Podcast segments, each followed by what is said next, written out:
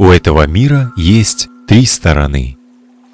Первая сторона обращена к иному миру, ибо является его пашней.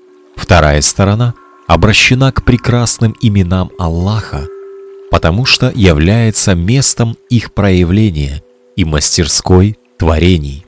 Третья сторона обращена именно и непосредственно к этому миру. С этой стороны мир становится почвой для человеческих страстей и развлечений, а также обязанностей тленной жизни. Взгляд светом веры на первую и вторую стороны этого мира является духовным раем. Третья же сторона — скверная и тленная сторона мира, которая не представляет никакой самостоятельной и важной ценности.